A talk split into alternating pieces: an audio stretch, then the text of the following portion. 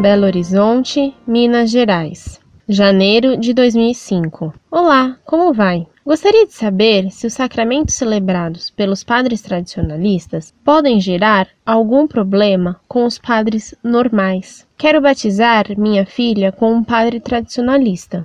Futuramente, podem não aceitar o seu batismo? Para o casamento, por exemplo? Obrigada pela atenção. Muito prezada, salve Maria. Ainda recentemente, o Vaticano, através do Monsenhor Pur, da Comissão Ecclesia Dei, declarou que os sacramentos administrados pelos padres tradicionalistas são inteiramente válidos, sem dúvida nenhuma, e que podem ser recebidos pelos fiéis. Incorde Jesus Semper, Orlando Fedeli.